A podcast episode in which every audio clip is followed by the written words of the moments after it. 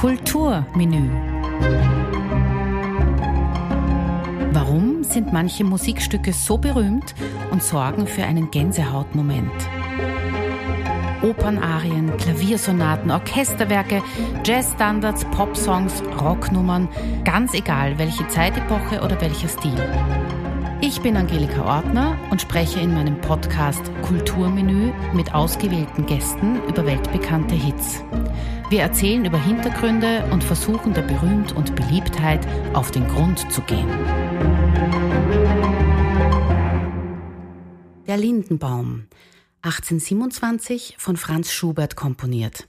Ein besonderes Lied, das unmittelbar anspricht und berührt. Man kann es als Kunst- oder Volkslied bezeichnen, so wie auch das Lied Guten Abend, Gute Nacht von Johannes Brahms. Der Lindenbaum ist das fünfte Lied im Liederzyklus Die Winterreise. Schubert vertonte hier Gedichte von Wilhelm Müller für hohe Stimme und Klavierbegleitung. Aber schon damals wurden die Lieder auch in andere Stimmlagen transponiert.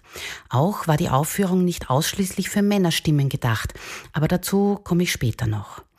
Wir hören uns vorerst die ersten beiden Strophen an, die uns in eine idyllische Stimmung führen. Es singt der Bariton Adrian Eröth. Was auch wichtig ist zu erwähnen, die Klavierbegleitung ist bei Schubert nicht einfach eine Begleitung, sondern Fundament und Widerpart des Gesangs. Wir hören das gleich beim Vorspiel. Eduard Kutrowatz spielt leise, wellenartige Auf- und Abbewegungen. Oder Vielleicht hören wir auch nur das Rauschen des Windes in den Blättern des Lindenbaumes.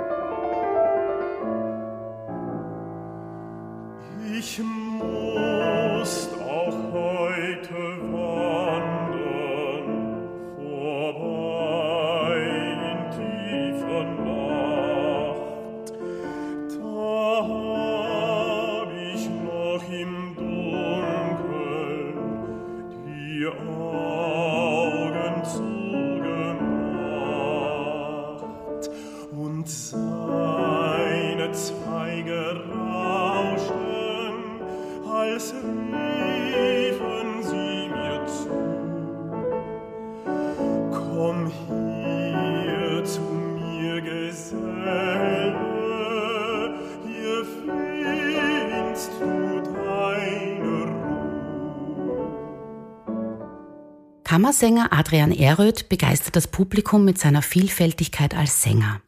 Ganz besonders natürlich in der Wiener Staatsoper, aber auch in der Mailänder Scala, der Semperoper in Dresden, bei den Bayreuther, Salzburger und Bregenzer Festspielen, in Paris, Budapest, Madrid, Chicago und Tokio.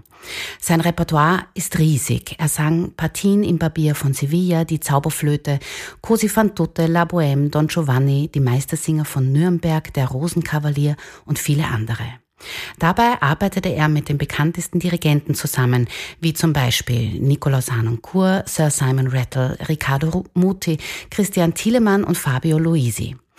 Die Kunstform des Liedgesanges liegt ihm besonders am Herzen und deshalb ist er heute hier. Adrian, Schubert hat über 600 klavierbegleitete Sololieder geschrieben. Wieso sprechen wir heute über den Lindenbaum? Ähm, ich glaube, dass der Lindenbaum so ein bisschen ein ein, als Pass pro Toto, als Symbol überhaupt für, für Kunstlied steht. Ähm, erstens einmal ist es wahrscheinlich eines oder das bekannteste Lied von Schubert. Und das Besondere an dem Lied ist, dass es eigentlich in den Volksgebrauch übergegangen ist. Dass es nicht mehr nur ein, ein Kunstlied ist, das man ausschließlich im Konzert am Podium hört als irgendetwas Besonderes, sondern das ist ein Volkslied geworden, das gesungen wird von, in Schulen, von Chören und, ähm, diese Verbindung zwischen dem, zwischen dem artifiziellen Kunstlied und dem, dem Volkslied ähm, ist im Lindenbaum besonders besonders deutlich zu spüren. Äh, wir haben ja auch überlegt, ob wir über die Forelle sprechen, weil ja. du gesagt hast, also der Lindenbaum ist ähm, wirklich bekannt. Die Forelle, denke ich, ist auch bekannt, wobei bei beiden Liedern, glaube ich, gilt, wenn man sie selber jetzt noch nicht gesungen hat als Volkslied, dass man eigentlich nur den Anfang kennt, oder? Ja, ganz genau. Das ist, und das ist dann der, der große Unterschied zum Volkslied, dass es eben nicht nur wie im Volkslied die Strophen gibt, die immer gleich sind, sondern dass es nach diesem Anfang, wie du sagst, ähm, dann eine Entwicklung gibt, eine musikalische Entwicklung, eine emotionale Entwicklung und dass dann die Melodie sich verändert, dass dann die Begleitung sich verändert, die Stimmung sich verändert und ähm, und das macht dann den Unterschied aus, dass es dann ein Kunstlied. Mhm. Also in der Musiktheorie oder, oder genauer gesagt in der Strukturanalyse, wobei ich jetzt überhaupt nicht schulmeisterlich natürlich rüberkommen will, äh, sagt man, es ist ein variiertes Strophenlied. Also der Lindenbaum ja. ist, äh, wie du schon gesagt hast, in einzelnen Strophen gibt es also Veränderungen von der Melodie und Begleitung, wie das bei der Forelle auch ist. Was es eben auch gibt, ist ein reines ähm, Strophenlied. Melodie und Begleitung sind dann in allen Strophen gleich. Also mhm. bei Schubert-Liedern ist das zum Beispiel das Heidenröslein. Genau. Also das ist irgendwie so das Erste, was mir eingefallen ist.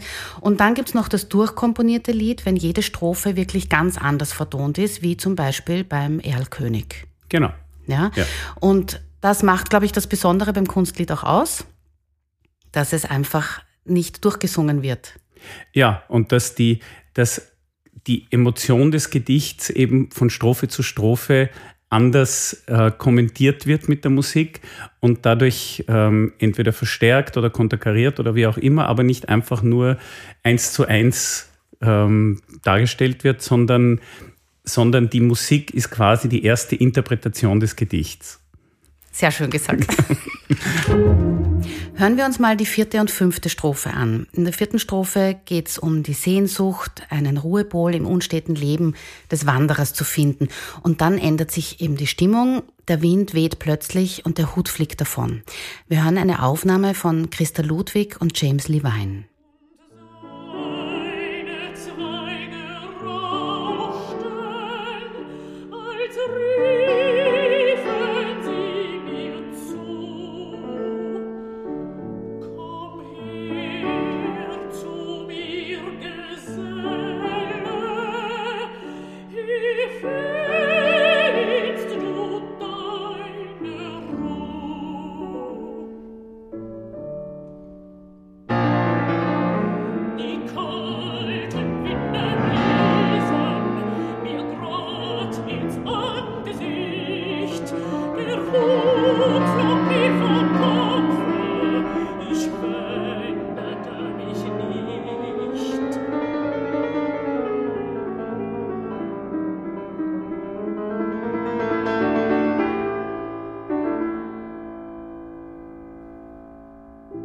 Große Christa Ludwig. Ja.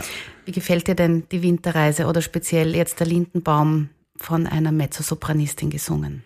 Also ich habe prinzipiell ähm, überhaupt kein Problem bei der Winterreise, wenn das von einer Frau gesungen wird, weil, weil wir uns, wenn, wenn wir jetzt die ganze Winterreise betrachten, ähm, schon auf einem erhöhten Niveau befinden und nicht mehr wirklich pur unten in der Emotion, wie zum Beispiel bei der schönen Müllerin. Ähm, also die Winterreise hat durchaus was, was Philosophisches, was Transzendentales, was auch etwas Irreales. Und dadurch ähm, ist die Tatsache, dass das ein Mann singt oder eine Frau bei der Winterreise nicht mehr ganz so relevant wie bei der schönen Müllerin oder bei Frauenliebe und Leben zum Beispiel umgekehrt. Mhm.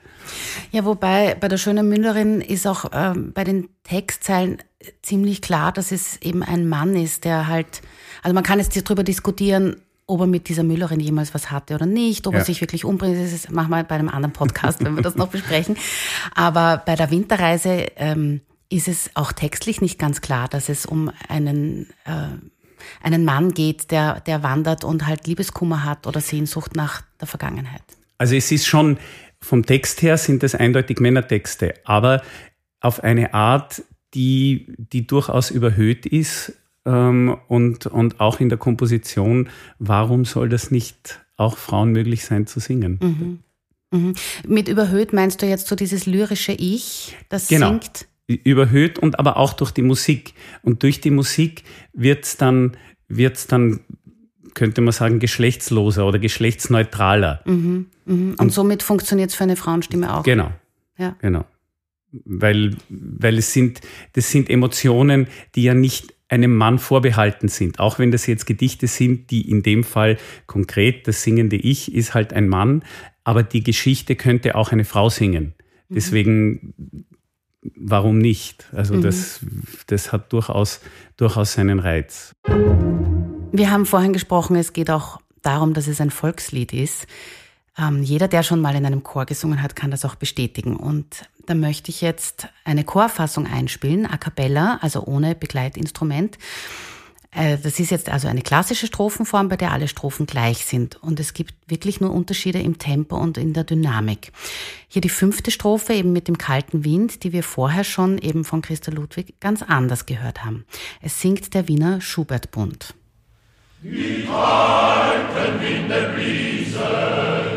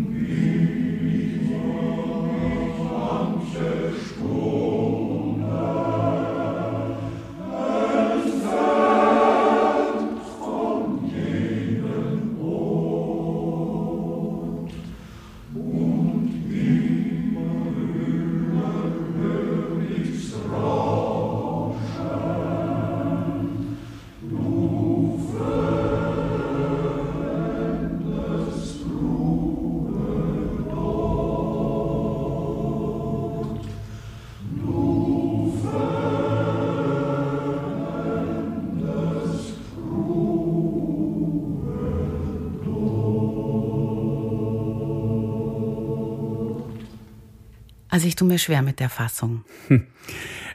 Naja, die sind halt in einem Korsett, weil, ähm, weil in der Chorfassung gibt es halt die, die, die, gesetzte Strophe, also die für vier Stimmen oder ich nehme an vier Stimmen sind, mhm. ähm, gesetzte Musik der ersten Strophe und die wird dann einfach immer wiederholt.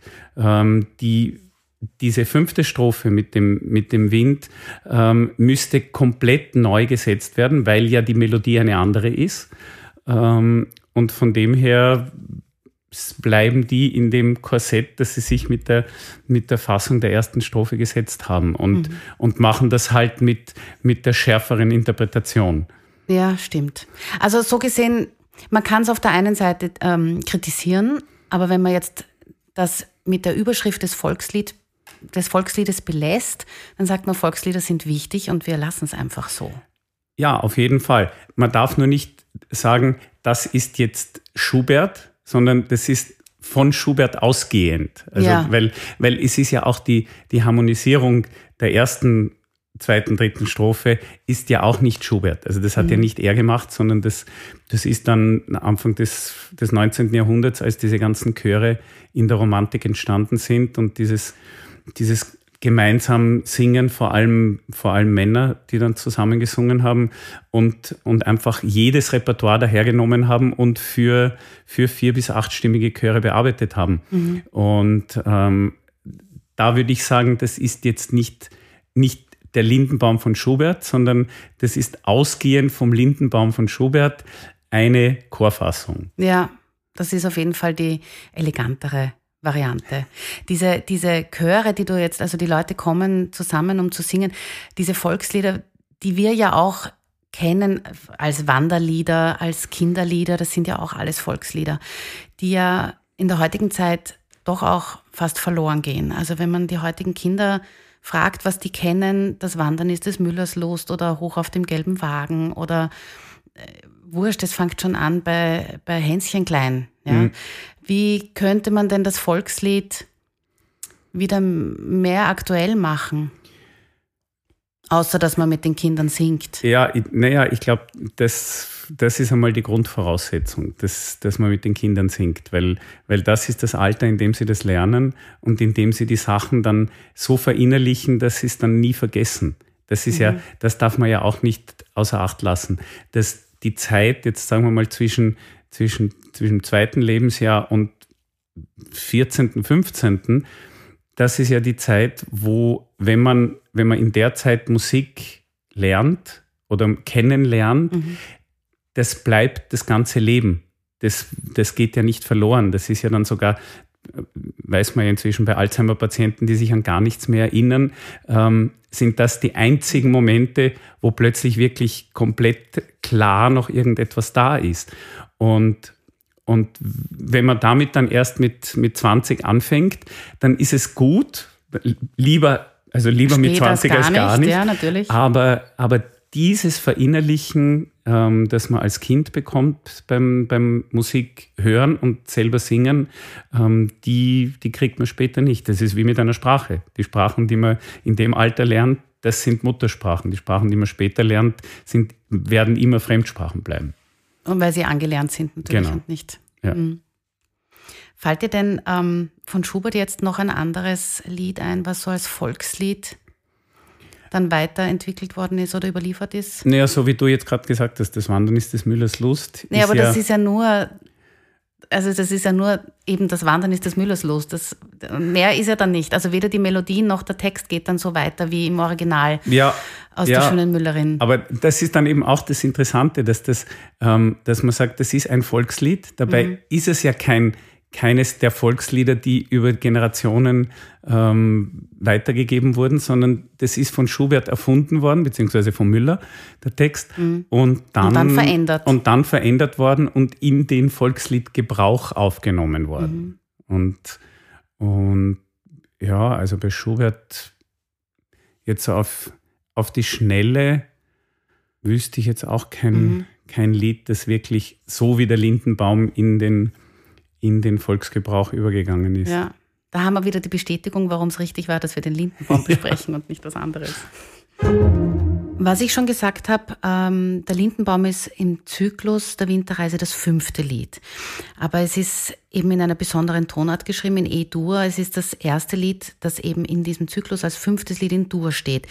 Das kann jetzt vielleicht auch daran liegen, dass das Lied äh, zum Großteil die Momente des Erinnerns des lyrischen Ichs an schöne, glückliche Momente widerspiegelt. ist jetzt vielleicht ein bisschen konstruiert, aber. Nein, das ist sicher, das trifft sicher gut, weil, weil E-Dur ähm, bei Schubert so sicher eine, eine Liebestonart ist. Manchmal sogar sagt man, es ist eine, eine Gottestonart bei Schubert. Ähm, was für mich interessant ist, dass bei bei Mozart ist es manchmal, sagt man, es ist überirdisch mhm. und, ähm, und das kommt in dem Lied dann auch ein bisschen, weil das wird dann, es wird zum ersten Mal irreal im Zyklus. Mhm. Und, und bis dahin ist das, die ersten vier Lieder, ist das dieser Wanderer, der erzählt und der von seinem Schmerz ganz konkret erzählt und auch von, von dem Mädchen, das er nicht mehr hat und dass er das er sucht oder das, und er erzählt, wie das war, als er rausgeschmissen worden ist. Und dann erzählt er, dass er anfängt zu weinen und nicht weiß, wo es herkommt. Und dann sucht er, sucht er im Schnee, wo sie gegangen ist. Und plötzlich kommt dieser Lindenbaum und dieser Lindenbaum äh, hebt ihn in eine andere Welt. Und das, das ist das erste Mal in dem Zyklus, dass das passiert, aber es ist nicht das letzte Mal. Also es kommt beim Frühlingstraum, dann auch wieder so eine, so eine Fantasiewelt. Und es kommt dann später im letzten Drittel auch immer wieder. Und da wird's dann, da wird's dann immer unwirklicher. Und, und da habe ich das Gefühl, ähm, nachdem er, nachdem er die Hoffnung aufgegeben hat und die Liebe aufgegeben hat, also nicht er nicht aufgegeben, sondern, sondern die Liebe verloren hat, ähm, versucht er vielleicht sich in irgendeine Art von Wahnsinn zu retten. Und nicht einmal das gelingt. Ähm, und der wird dann, kommt dann doch immer wieder zurück. Und, und dieser Lindenbaum ist, glaube ich, das erste Mal, dass er, dass er versucht, irgendwie in seiner Fantasie Ruhe zu finden. Mhm. Und, ähm, und, und dieser Baum, der am Schluss sagt, der ihn lockt und sagt, komm her, hier findest du Ruhe, ist einerseits könnte man sagen ein Todes, eine Todessehnsucht. Ist bei Haydn übrigens E-Dur, ist manchmal, ist, ist, ist irgendwo gestanden, ist die Todes, die, der Todesgedanke. Ähm, aber natürlich auch die Flucht in, in eine Art von, von Wahnsinn, wo er sagt, ich gehe jetzt in eine Welt, die mit all dem nichts mehr zu tun hat, was wirklich ist. Mhm. Ja, ich finde es sehr schön, diesen philosophischen Ansatz. Also philosophisch ist es vielleicht nicht, man denkt halt darüber nach. Aber ähm, was ich mich schon frage, ist, ob der Wanderer dann tatsächlich wirklich den Wunsch hat, ähm, in Sehnsucht, also nach Ruhe und, und oder Liebe zu wandern. Also, dass das Wandern wieder so im Vordergrund ist, ja, dass man einfach auch in dem Schmerz sich einfach badet, ob er das macht. Ja, na, das ist vielleicht am Anfang so, aber das wird dann im Lauf des Zyklus wird das, wird das immer weniger. Ich glaube, mhm. es ist auch, ähm, es wird auch das, das Wandertempo, da, da können wir jetzt natürlich jetzt groß noch weiter diskutieren über die Temporelationen in dem, in dem ganzen Zyklus. Ja. Ähm, es wird auch das Tempo langsamer. Mhm. Also er wird schon müde gegen Ende hin. Beziehungsweise bleibt er ganz zum Schluss stehen. Der Leiermann ist. Er bleibt stehen, ja. aber aber nicht einmal das, also das, das ist für mich zum Beispiel ein, äh, ein großes Missverständnis, wenn die Leute sagen, dass, ähm, dass das quasi der Tod ist am Schluss. Weil, weil ich fürchte, diese Erlösung ist ihm auch nicht gegönnt. Mhm. Also er kann nicht noch nicht das. sterben, er ist viel zu jung. Mhm. So, wie er, so wie er vorher sagt, er träumt davon, dass er weiße Haare hat und endlich alt ist und endlich zur Ruhe kommen kann. Ähm, und dann taut der Schnee weg und er hat wieder seine schwarzen Haare und merkt, nein, das Leben ist noch nicht vorbei, ich muss weitergehen. Es geht weiter. Und im Wirtshaus findet er auch, wird er auch nicht eingeladen am Friedhof, wo er, wo er sich so wünschen würde, dass er sich endlich hinlegen kann. Ähm, also der, der ist noch nicht am Schluss, am Ende mit seiner Wanderung. Der muss, der muss weitergehen. Und, und Vielleicht darf er mit dem Leiermann weiterziehen, dann ist er zumindest nicht mehr allein, aber er muss auf jeden Fall weiter. Ja, und gestorben ist er auch nicht. Nein. Aber gerade diese Diskussionen sind so spannend mit Leuten, die so davon überzeugt sind, dass es mit dem Tod endet, weil die sind dann völlig vor den Kopf gestoßen, wenn ja. man einmal eine andere Theorie auch ja. herbringt. Ja. Also auch bei der Müllerin habe ich das schon erlebt. Ja. Der, ich finde, bei der Müllerin, da kann man sagen, das hört mit dem Tod auf. Mhm. Also das ist für mich viel eher, eher so, die Beruhigung am Schluss ist ein, ist ein, vielleicht darf ich jetzt, darf ich jetzt in meinem Kummer sterben. Mhm. Aber, aber in der Winterreise nicht. Nein. In der Winterreise nicht. Zu Schubert sei noch kurz gesagt, ähm, er ist so wie auch Wilhelm Müller, also der, der Dichter, sehr früh gestorben. Müller mit 32 und Franz Schubert mit 31 Jahren und sie haben beide also Ende 18., Anfang 19. Jahrhundert gelebt. Und Schubert führte ein ärmliches, von Krankheit geprägtes Leben. Und er war aber kompositorisch trotzdem, wie wir wissen, sehr produktiv. Und seine Liednoten gingen damals in Wien in Abschriften von Hand zu Hand. Und verdient hat er dabei kaum was. Vom Verleger Hasslinger bekam er für die Winterreise nur einen halben Gulden pro Lied. Also insgesamt zwölf Gulden für 24 Lieder. Mhm. Ich habe mich jetzt nicht verrechnet. Das ist genau nichts, oder? Ja, aber das, das war das, das Schicksal der, der freien Komponisten, die, die ja damals überhaupt erst ähm, aufgekommen sind. Also davor gab es das ja nicht. Die waren ja alle angestellt bei irgendeinem Fürsten oder im am, oder bei der Kirche Hof oder, oder bei der mhm. Kirche. Ähm, und, und das ist mit Beethoven hat das überhaupt erst angefangen, dass Komponisten nur für sich dastehen und dann ihre eigene, die, die, PR selber machen müssen und sich selbst verkaufen müssen und, und ihre Werke an den Mann bringen müssen. Und, und Schubert hat das selber ja offensichtlich gar nicht gut können. Er hat zwar einen großen Freundeskreis gehabt, die sich auch um ihn gekümmert haben, auch finanziell unterstützt haben, ähm, die auch die Werke versucht haben, unter die Leute zu bringen und das teilweise auch gelungen ist. Aber halt, es hat halt zum Überleben gereicht und nicht viel mehr. Und dann, und dazu kam dann eben, dass er auch nicht unbedingt ein, ein gesunder Mensch war, der dann auch viel reisen hätte können, um, um seine eigenen Werke in ganz Europa vorzustellen, wie das dann Mendelssohn zum Beispiel gemacht hat. Ähm, und ja, und das, und das ist dann das, was übrig geblieben also ist. Und das ist natürlich schon, schon sehr traurig. Ja, es ist total traurig ja. überhaupt, wenn man sich vorstellt, wenn er länger gelebt hätte, ähm, was er noch alles komponiert hätte. Aber das ja, kann man sich bei jedem ist, anderen Komponisten ja, auch das fragen. Das ist bei Mozart auch so. Und, und mhm. ähm, die, also da muss ich sagen, diese Frage stellt sich für mich nicht, weil, weil Schuberts Werk ist einfach so groß und abgeschlossen. Und wer weiß, ob er so geschrieben hätte, wenn er 60 Jahre alt geworden wäre. Also die Gedichte zeugen von Trauer, Lebenslast und Fragwürdigkeit des Daseins. Das hat ja auch schon eine, eine, eine Tragik an sich. Und Schubert selbst hat sogar von seinem Zyklus gesprochen. Äh, es ist ein Zyklus äh, von schauerlichen Liedern. Mhm. Ähm, und wenn man jetzt die Winterreise als Sänger interpretieren möchte, stellen sich dazu natürlich zahlreiche Fragen. Mm, also zum Beispiel, wer ist dieser Wanderer? Ist er alt mhm. oder ist er jung? Denkt er sich das alles aus oder hat er das wirklich erlebt? Dann natürlich diese ganzen technischen Fragen. Welche Tempi wähle ich? Ähm, wo will ich atmen? Ähm, will ich das schön singen oder darf man das auch ein bisschen rauer gestalten und so? Also Bariton Dietrich Fischer-Dieskau prägte ja jahrzehntelang diese Vorstellung, wie diese Winterreise ähm, klingen soll. Wie bist du denn das angegangen?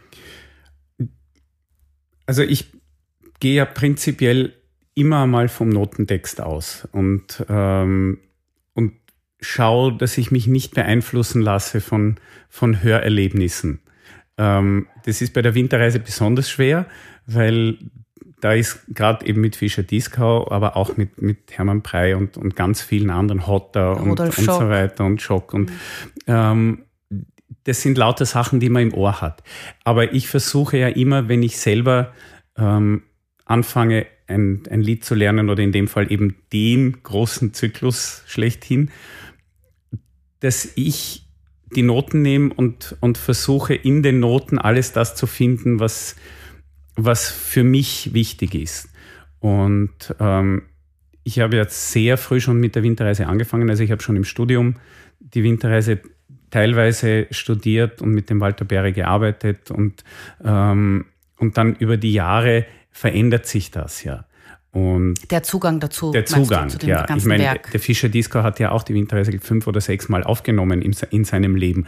Und nicht nur, weil die Leute das wollten, sondern weil er zehn Jahre später natürlich wieder was anderes sagen wollte. Und wenn man mit 25 die Winterreise singt, dann ist die Geschichte, die man erzählt, eine andere, als wenn man es mit 50 singt. Mhm. Das ist natürlich auch klar, weil, weil eben so viel in der Winterreise drinnen ist ähm, und so viele Ebenen, eben auch wie du gesagt hast, mit der, von der Interpretation, wie alt ist der, wie, wie konkret ist die Geschichte, wie, wie weit entfernt ist diese Verletzung, ähm, wie, wie real ist diese Wanderung. Und das, mhm.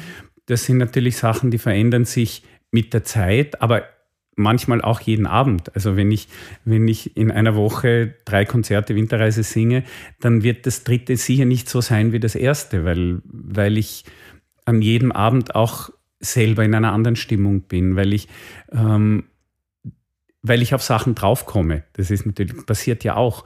Das ist, man singt etwas und plötzlich, plötzlich denkt man sich, ach so, ja, das ist ja völlig logisch. Warum habe ich noch nie daran gedacht? Und solche Sachen. Das, ja. das ist halt das, das Spannende, wenn man, wenn man diese großen Meisterwerke wie Winterreise oder die, die Mozart der Ponte Opern oder was auch immer ähm, ein Leben lang singen darf. Genau, und wenn das ein bisschen liegen bleibt, dann reift es ja. auch zusätzlich. Ja, ja, das ist unbedingt. total spannend. Ja. Wäre ja auch also. schade, wenn es immer gleich wäre, oder? Genau.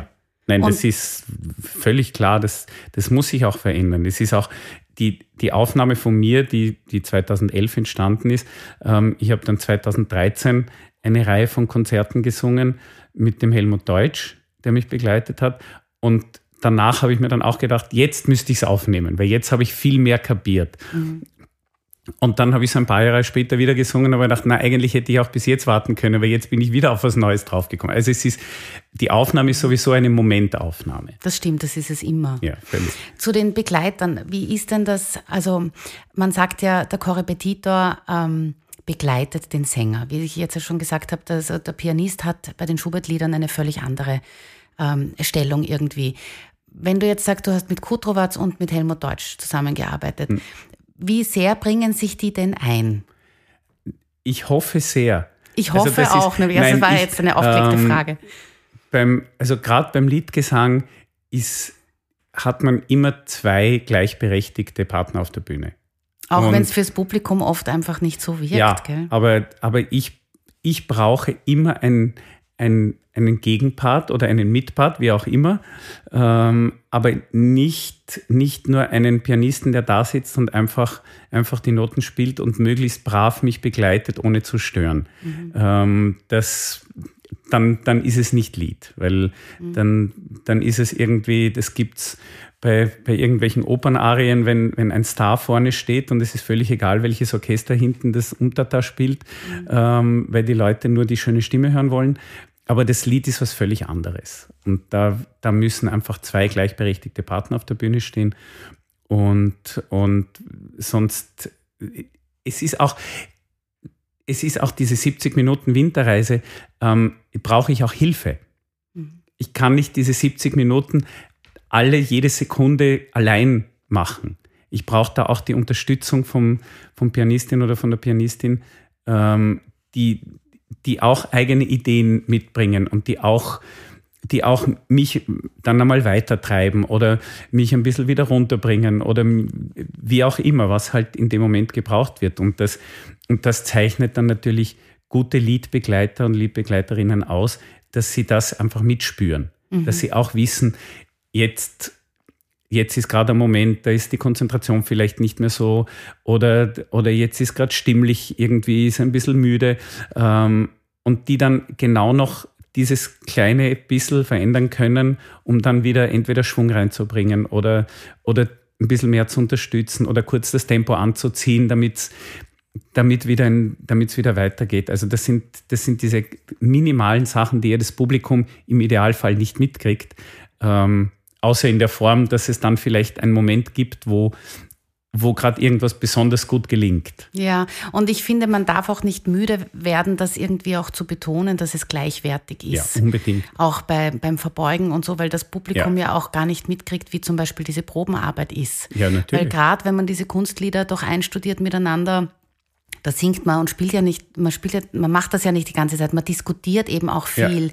was den Text betrifft und, äh, und das ist auch Probenarbeit, sich ja. damit auseinanderzusetzen. Eben. Selbstverständlich. Und ja. ich meine, gerade im Fall, wenn ich, als ich das das erste Mal mit dem Helmut Deutsch gemacht habe, das war überhaupt meine erste Zusammenarbeit mit ihm und und da ist selbstverständlich so, dass er derjenige ist, der der die 60 Jahre Erfahrung hat und ja, große und, Ehrfurcht, und, oder? Ähm, und mit, weiß ich nicht, mit wie viel, mit wie viel 30, 40 Sängern die Winterreise schon gemacht hat.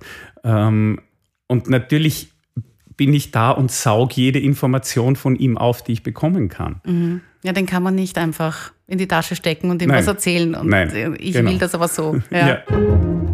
Also wir haben den Lindenbaum jetzt wirklich in unterschiedlichen Fassungen gehört. Es gibt auch eine Jazzversion sogar von Leah Pale und Matthias Rüegg.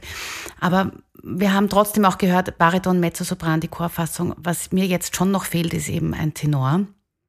Und ich habe Julian Prégardien in der Fassung von Hans Zender ausgewählt. Das ist eine Fassung für kleines Orchester und da ist alles und nichts anders. Ähm, also es gibt Sopran, Saxophon, Akkordeon, Harmonika, Gitarre, Schlagzeug. Und da haben wir hier ein wirklich völlig anderes Klangbild. Es ist eine, eine komponierte Interpretation und Hans Zender sagt dazu, das veränderte Stück darf keinen Schaden leiden, es darf nicht verfälscht oder gegen seine natürliche Richtung gekehrt werden. Eine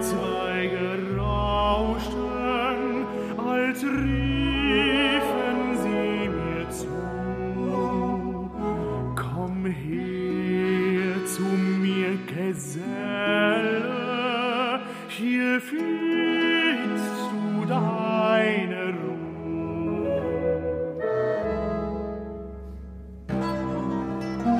Die kalten Winde bliesen mir grad ins Angesicht,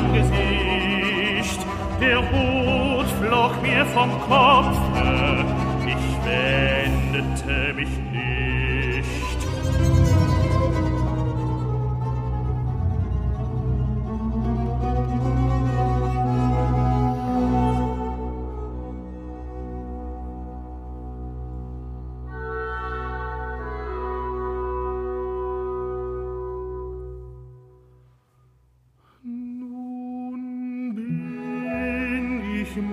manche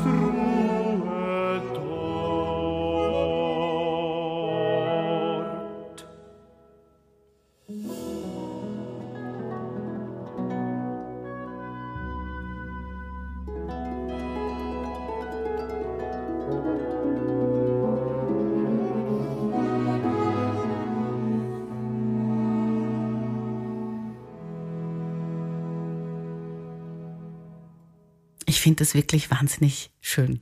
Ja, ich finde das, ich finde das auch ganz toll. Ich weiß, ich kann mich erinnern, Anfang der 90er Jahre ist das, ähm, ist das vom Zender geschrieben worden und da gab es ein, ein Konzert im Mozartsaal und, und das war damals also ein Erlebnis. Du hast es das Wirklich. erste Mal gehört live. Genau, ich Ja, habe das live toll. gehört Ja. damals und, und das war wirklich dermaßen packend und dermaßen überzeugend. Ähm, das war schon, schon beeindruckend, ja.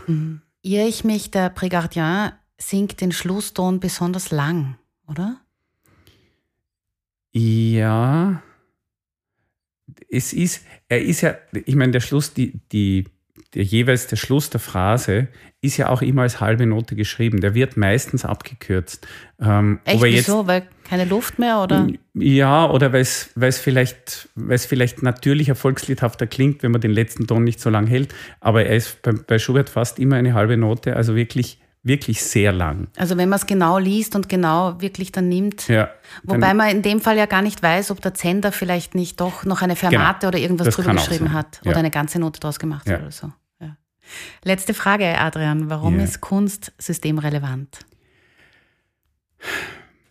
Erstens einmal, warum muss man überhaupt diese Frage stellen? Das ist schon einmal das erste, eigentlich das erste Problem, aber wir müssen leider die Frage stellen.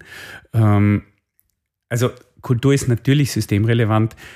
Und das, das ist ja jetzt gerade in den letzten, im letzten Jahr und, und in den letzten Jahren auch immer klarer geworden. Ähm, Kunst heilt auch, hilft bei der Heilung, also allein aus medizinischen Gründen. Und jetzt, da rede ich jetzt gar nicht als, als Künstler, sondern, sondern von der anderen Seite aus gesehen, man weiß, dass, dass jede Art von Kunst ähm, dem Menschen hilft, dem Menschen gut tut, die, die Menschen gesünder macht. Ähm, jetzt abgesehen von, von Freude und von Genießen und, und so weiter. Ähm, aber abgesehen davon ist es natürlich so, dass ja, ich kann jetzt natürlich auch konkret auf, auf österreichische, europäische und Weltpolitik Bezug nehmen. Man sieht ja, was aus Menschen wird, die mit Kunst nichts anfangen können. Das sind die, die keinen Bezug zu Kunst haben. Ähm, das sind auch die Menschen, die keinen Bezug zu anderen Menschen haben. Das sind die Menschen, die keine Empathie empfinden können. Das sind die Menschen, ähm, denen es nicht um, um irgendjemanden anderen als sich selbst geht. Und das ist egal, welche Kunst, ob das jetzt Musik ist oder Literatur oder, oder von mir aus auch Kinofilme oder, oder Tanz oder es ist ja ganz egal, aber irgendeine Form von, sagen wir mal, kanalisierter Emotion. Ähm, und Menschen, die damit nicht umgehen können, können mit ihrer eigenen Emotion nicht umgehen. Und, das, und man sieht, was dann rauskommt.